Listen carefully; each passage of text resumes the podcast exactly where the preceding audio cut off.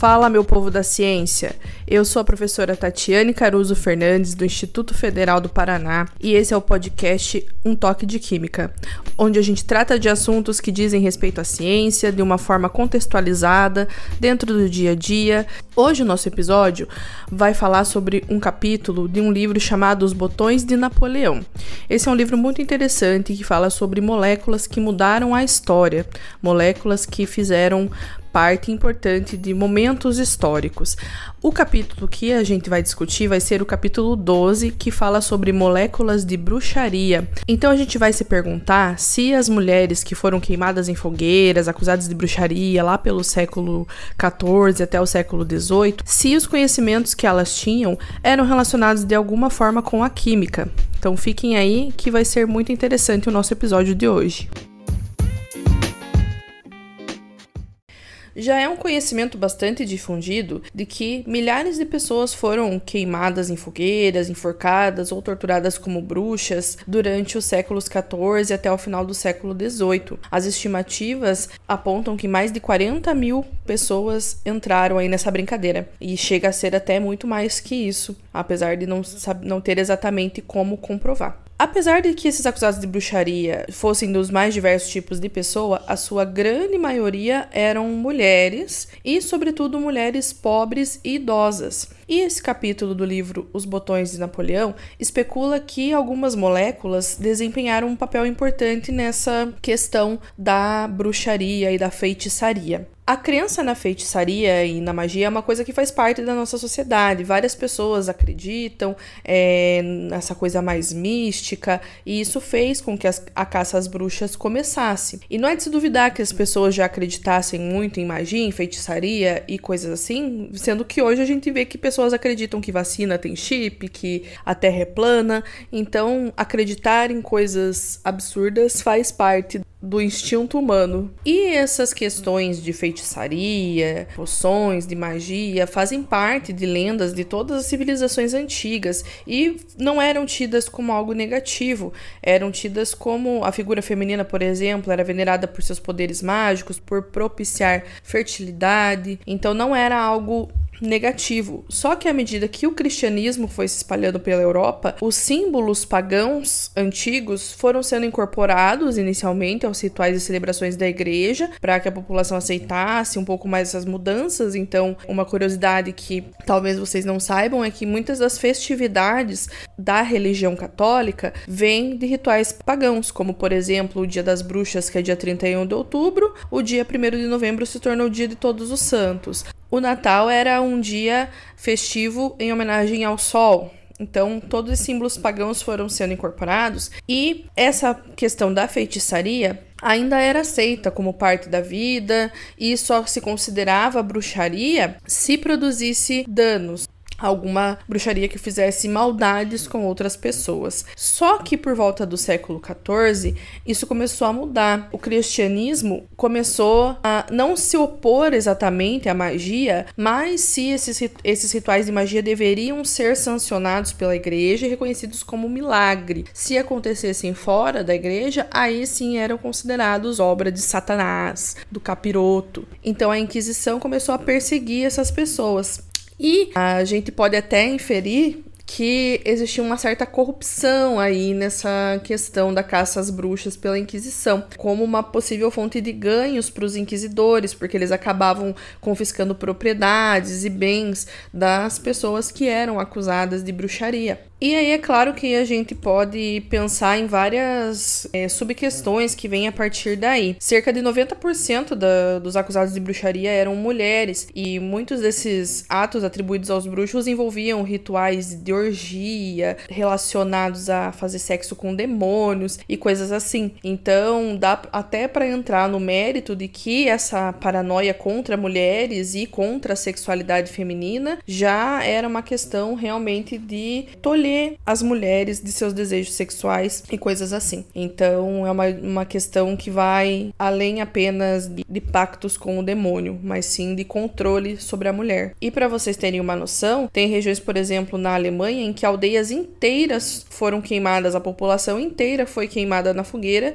por acusações de bruxaria. Existiam rituais até mesmo de tortura, porque não apenas execuções, mas também torturas, como aquelas bem conhecidas de, por exemplo, amarrar a pessoa que era acusada de bruxaria e jogar ela num poço. Se ela fosse uma bruxa, ela ia flutuar e depois ela ia ser retirada para ser morta por enforcamento. E se ela afundasse e se afogasse, ela era considerada inocente, porém ela já ia morrer mesmo assim.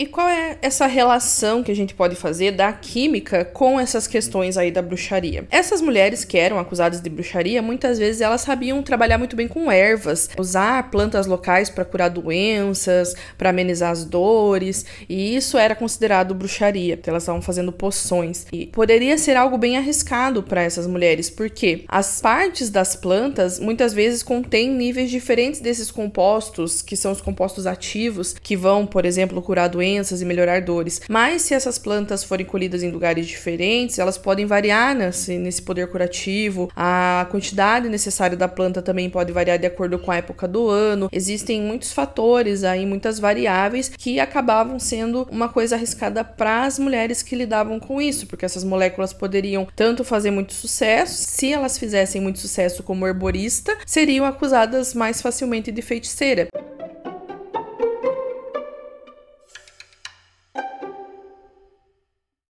Um exemplo dessas ervas, a gente pode citar o salgueiro e a rainha do brejo, que contém o ácido salicílico.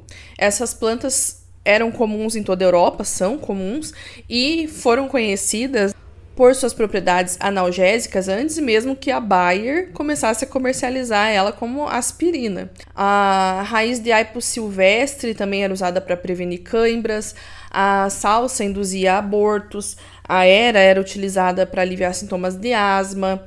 Uma planta que chama dedaleira, o extrato dela tinha efeito sobre o coração. É, e essas moléculas que existem no extrato da dedaleira são chamadas glicosídeos cardíacos. Elas diminuem ou regularizam o ritmo cardíaco, elas fortalecem os batimentos. Então, essa combinação é boa para problemas cardíacos. Falando em química, um exemplo desse glicosídeo cardíaco é uma molécula que chama digo que é um medicamento hoje em dia muito prescrito nos Estados Unidos. Então é um fármaco que foi baseado na medicina popular, que era utilizado anteriormente das plantas. Outro exemplo de planta que contém essas moléculas glicosídeas é a cebola albarrã. Os egípcios já usavam o extrato dessa cebola como tônico cardíaco. E todas essas moléculas que, que têm esses glicosídeos cardíacos, elas têm algo em comum em sua estrutura, que tendo um anel de lactona de cinco membros preso à extremidade do sistema esteroide e um OH extra entre os anéis C e D do sistema esteroide. Além disso, as relações que a gente pode fazer entre a bruxaria e essas moléculas é que alguns compostos tóxicos que são semelhantes estruturalmente a esses glicosídeos cardíacos são encontrados também em animais, só que eles, em vez de serem estimulantes do coração, eles são tóxicos. E alguns exemplos de animais que contêm essas substâncias são os sapos e rãs. E pensando aí nas bruxas, os animais que mais são relacionados com elas, além de gatos, são também os sapos. E aí a gente pode inferir que tem a ver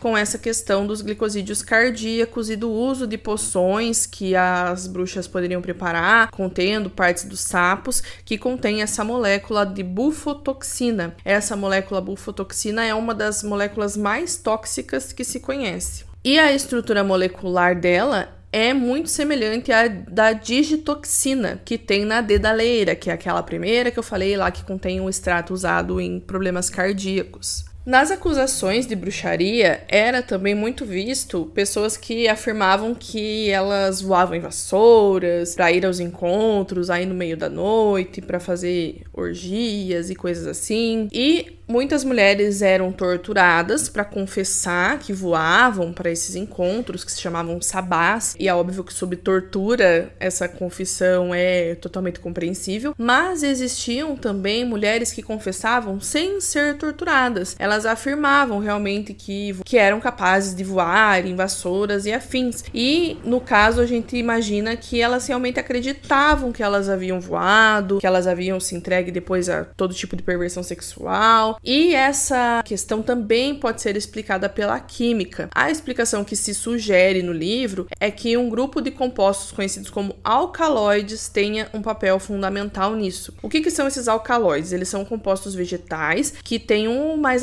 átomos de nitrogênio, em geral como parte de um anel de átomos de carbono. Esses alcaloides, em geral, são fisiologicamente ativos no ser humano, então eles têm efeito sobre o nosso organismo e afetam o sistema nervoso central, sendo muitas vezes bastante tóxicos. Mas alguns desses compostos têm sido usados já há milhares de anos como remédio, como por exemplo a codeína, que é aliviador, a benzocaína, que é um anestésico local, a cloroquina, a famosa cloroquina, que é um agente antimalária. Então todos têm bases em compostos alcaloides. Porém, apesar de ter certa toxicidade, em pequenas quantidades, os efeitos dos alcaloides às vezes são agradáveis ao homem. Então ele chama aqui de unguentos do voo alguns óleos e algumas pomadas que supostamente faziam as bruxas voarem. Elas também incluíam extratos de mandrágora, beladona, meimendro, que são plantas, todas pertencentes à mesma família que é a família das beladonas, e disse, né,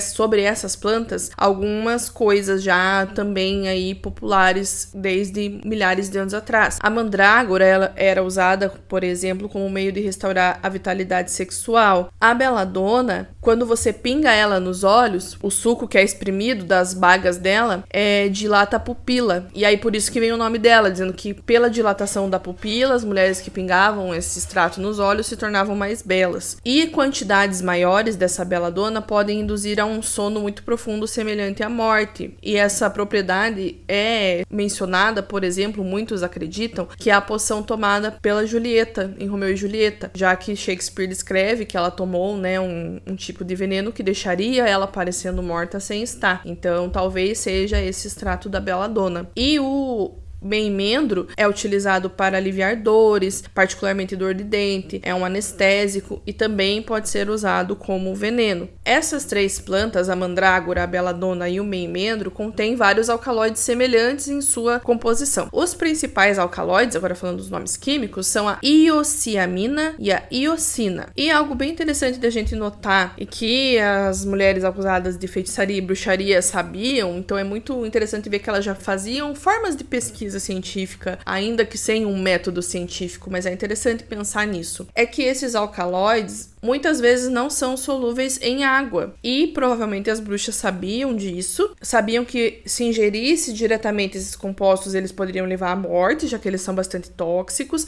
em vez de provocar essas sensações eufóricas e embriagantes, que era o desejado. Por isso, esses extratos eram dissolvidos em gorduras ou óleos, já que aí sim seriam mais solúveis, e essas gorduras e óleos eram passados na pele porque aí a absorção pela pele seria mais interessante para sentir esses efeitos mais de euforia, efeitos como se fossem efeitos de substâncias entorpecentes. E existem até alguns relatos que diziam que elas aplicavam esses óleos no cabo da vassoura, já e isso é uma relação, né, que fazem das bruxas montando em vassouras, e montando nela elas esfregavam essa mistura nas partes genitais. Por quê? Porque membranas mais finas da pele e que contenham mais vasos sanguíneos, por exemplo, têm uma absorção melhor das substâncias. Então, é muito citado também que elas passavam em regiões atrás dos joelhos, nas articulações, né, do braço e também nessas partes mais íntimas. E as conotações sexuais desses relatos,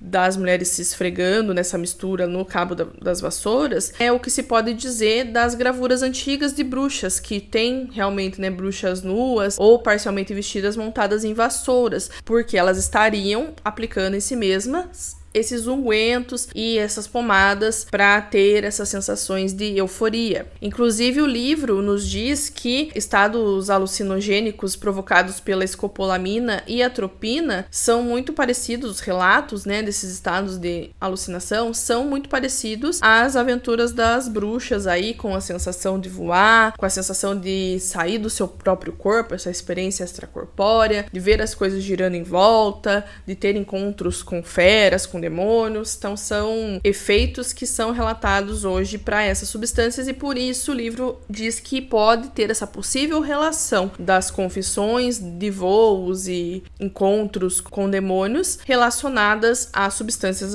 alucinógenas. E para finalizar, tem mais uma coisa que é legal também de vocês saberem. Existe um problema que chama ergotismo, é uma doença. Essa doença, o ergotismo, ela vem de um fungo que dava no centeio. Então, muitas pessoas, muitas vilas cultivavam centeio, consumiam com esse fungo, principalmente porque acabavam armazenando de forma inadequada os cereais em condições úmidas, o que promovia uma proliferação desses fungos e causava essa doença aí, o ergotismo. E as aldeias em que acontecia isso, muitas pessoas ficavam doentes, né? A maioria das pessoas ficaram doentes, exibiam sintomas terríveis, como por exemplo, convulsões, ataques apopléticos, diarreia, letargia, comportamento maníaco, alucinações, distorção dos membros, vômito, espasmos, formigamento, entorpecimento das mãos e dos pés, sensação de queimadura, gangrena por causa da circulação reduzida. Então eram efeitos muito bizarros, a gente pode dizer, e acabava que as pessoas relacionavam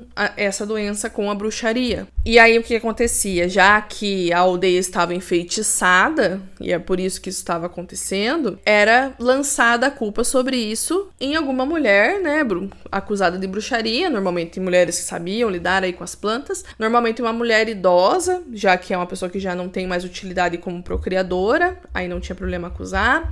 Então é isso que foi falado lá no início. Muitas mulheres que eram acusadas eram mulheres mais velhas e pobres. E parece, ao que tudo indica, que a caça às bruxas em Salem, que é uma das mais famosas aí que a gente tem conhecimento histórico, tenha acontecido por causa do ergotismo, que tenha sido dado início por causa dessa doença. As vítimas da doença declararam ter sido enfeitiçadas e acabaram acusando as bruxas que foram enforcadas e uma foi morta por esmagamento sob um monte de pedras, torturadas, presas, devido, na verdade, a uma doença em que elas foram injustamente acusadas de terem alguma relação. E como a química e a ciência evolui muito com o tempo e utiliza muito dessa sabedoria popular, esses alcaloides que é, estão presentes também na ergotina, eles são usados hoje em dia através de algumas modificações químicas, né? Lógico, como vasoconstritores para enxaquecas, por exemplo, para tratar hemorragias pós-parto, estimulantes das contrações uterinas no parto. E um fato interessante é que esses alcaloides da ergotina, eles têm uma característica em comum, que todos são derivados de uma molécula que chama ácido lisérgico. E esse ácido lisérgico, ele também foi estudado por Albert Hoffman, que era um químico que desenvolveu desenvolveu um derivado que ele chamou de dietilamida do ácido lisérgico, que nós conhecemos como LSD. O LSD, né, é conhecido por suas propriedades alucinógenas. O próprio Hoffman fez uso, né, da substância e falou que ele teve um fluxo ininterrupto de imagens fantásticas, formas extraordinárias, coisas como um caleidoscópio de cores, e ele acabou tentando testar mais esses efeitos e fez até mal para ele. Ele ficou vários dias mal, teve uma bad trip aí. Então, mas o próprio químico testou, né, e percebeu essas propriedades.